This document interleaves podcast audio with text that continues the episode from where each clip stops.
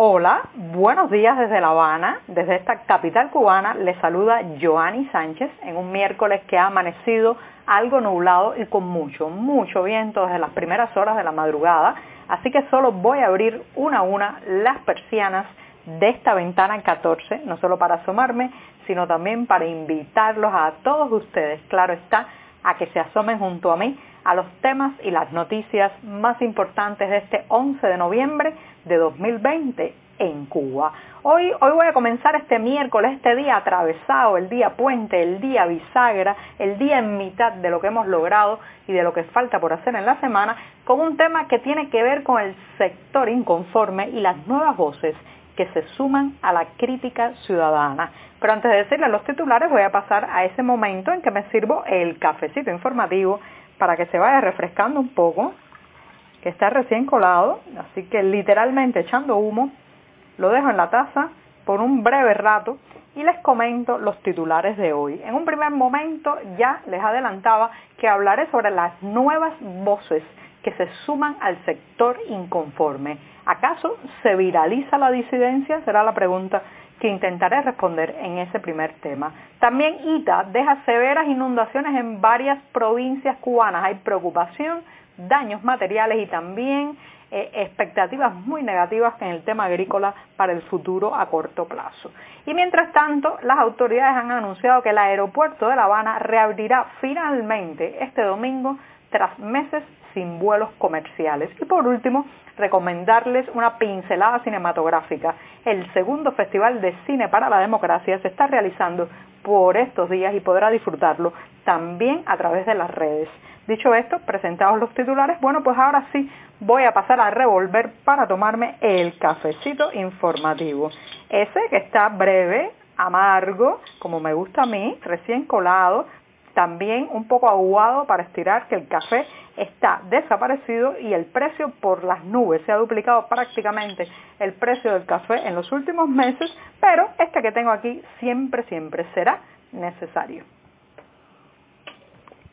Después de este primer sorbito del día, muy importante cuando se está en mitad de la semana, en el día atravesado, en el miércoles, pues los invito a que pasen por las páginas del diario digital 14ymedio.com y allí podrán leer y ampliar muchos de estos temas y la mayoría de estas noticias. Y dicho esto, en las últimas semanas cada vez es más frecuente la noticia de alguna persona que decide romper el silencio, sacudirse la mordaza y emitir opiniones críticas sobre la situación política, la situación social, la situación económica en esta isla. Vemos cómo el espectro de los críticos se va moviendo y se va desplazando a sectores que habían sido tradicionalmente sectores muy callados, sectores complacientes o al menos sectores que no se pronunciaban públicamente. Hemos visto eh, en este programa, por ejemplo,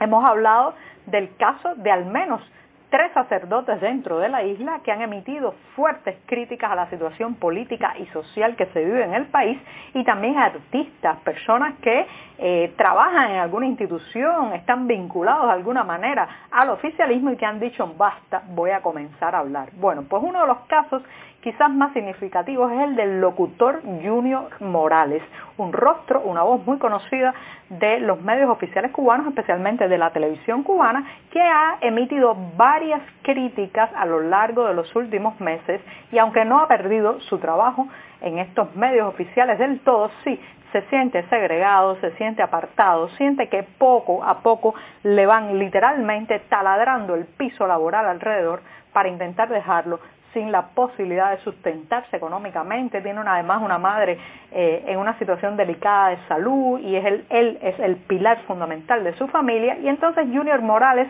está cuestionando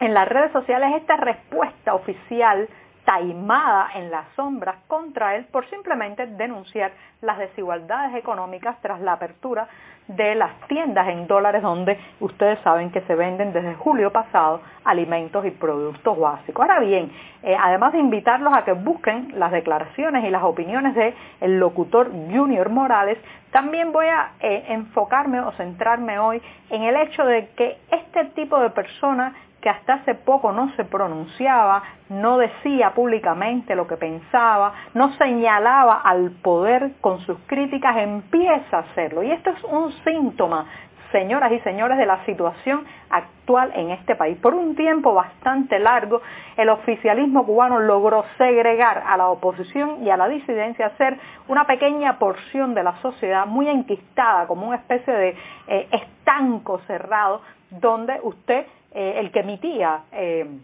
una crítica, el que emitía un criterio diferente al oficialismo, el que señalaba lo mal hecho, pues era etiquetado inmediatamente como opositor, como mercenario, como enemigo de la patria y básicamente, fundamentalmente eran personas que al final terminaban militando justamente en estos grupos opositores o grupos de activismo de derechos humanos. Pero ahora, ahora se está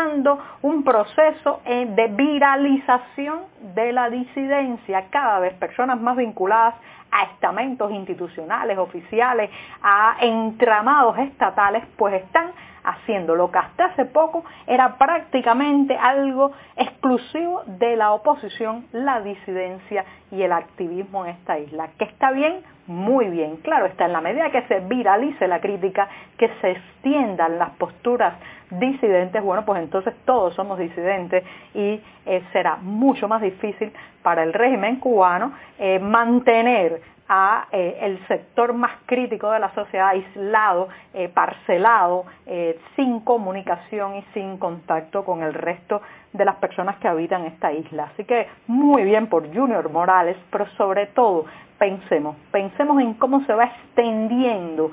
poco a poco la crítica en este país y cada vez que alguien da el paso entre callarse y comenzar a hablar, hay que aplaudirlo y recibirlo bien. En estas filas de los críticos, de los que llevamos ya mucho tiempo señalándolo mal hecho, hay que recibirlos eh, con, eh, bueno, pues con admiración también porque implica un gran valor personal hacerlo. Así que ya sabes, se viraliza la disidencia, se extiende la crítica y cada vez es más difícil decir solo los opositores están en esta parte, solo los disidentes conforman este grupo de la sociedad. Y bien, me extendí un poco en el primer tema,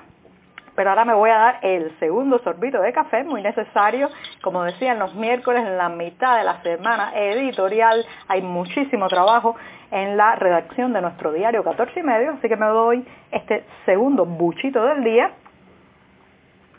y paso al próximo tema que está relacionado con la tormenta tropical Ita. ¿Cuántos dolores de cabeza nos ha dado Ita mientras la esperamos, las expectativas de que venía, de que pasó por Centroamérica donde dejó un verdadero escenario de devastación? Bueno, pues Ita sigue, sigue complicando la vida en este país porque a pesar de que en los mapas se le ve alejarse de la isla, lo cierto es que ha provocado, tras su salida del territorio cubano, eh, efectos muy negativos como la crecida de varios ríos, inundaciones severas en la zona del centro de la isla, también en Pinar del Río y en la provincia Granma. Están cortadas las conexiones entre la ciudad de Santi y la zona de Trinidad. El tráfico por la autopista nacional en la zona del centro de la isla también ha sido cerrado. Hay varias represas o estos lagos artificiales para conservar agua que han tenido que empezar a aliviar porque están al límite de su capacidad y eso ha provocado lamentablemente la inundación también de varias comunidades, sobre todo, por ejemplo, estoy pensando en la zona de Trinidad, Ciego de Ávila, denuncias de eh, pobladores de Ciego de Ávila que sus eh, comunidades han sido prácticamente eh, repletas de agua, están las casas hasta el techo inundadas por eh, que las autoridades locales han hecho aliviar las presas hacia esas zonas pobladas. Así que vamos a ver qué va a pasar, se están contando todavía los daños materiales, son cifras muy preliminares, pero por ejemplo en la zona de Ciego de Ávila ya se sabe que hay 120 viviendas afectadas y al menos cinco de ellas con derrumbes totales. La pregunta no solamente es eh, ese, eh, a cuánto va a ascender el daño que nos deja ITA, sino cómo se va a utilizar todo esto, señoras y señores, para justificar el descalabro agrícola y económico que de seguro nos espera en los próximos meses. Ya saben que este es un régimen que va de justificación en justificación. Cuando no es la sequía es el enemigo externo, cuando no es el embargo estadounidense son las inundaciones, cuando no es que hay una plaga, en fin, siempre, siempre tiene un argumento, una justificación a mano para explicar por qué no llegan a tiempo las papas para poner sobre el plato o por qué las gallinas no dan suficientes huevos. Así que prepárense que ITA no solo nos deja daños para rato, sino justificaciones para largo tiempo. Bueno, me voy rápidamente diciéndoles que el aeropuerto de La Habana finalmente reabrirá este domingo tras meses sin vuelos comerciales. Hasta ahora saben que debido a la pandemia solo se estaban realizando vuelos humanitarios o vuelos especiales y ahora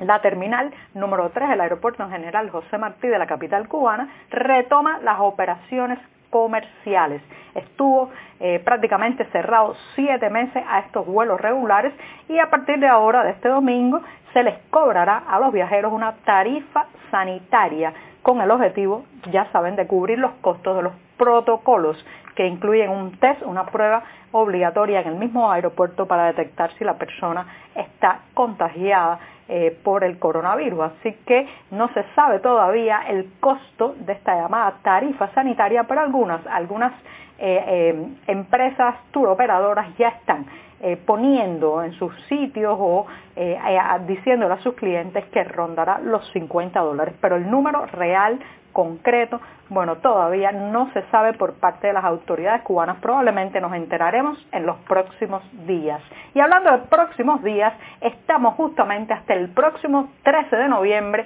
en medio del segundo festival de Cine por la Democracia, así como escuchan, Cine por la Democracia, con el que participan realizadores cubanos como Ricardo Figueredo, Carlos Lechuga, Miguel Coyula, José Luis Aparicio y tendrá lugar en Colombia. Eh, está patrocinado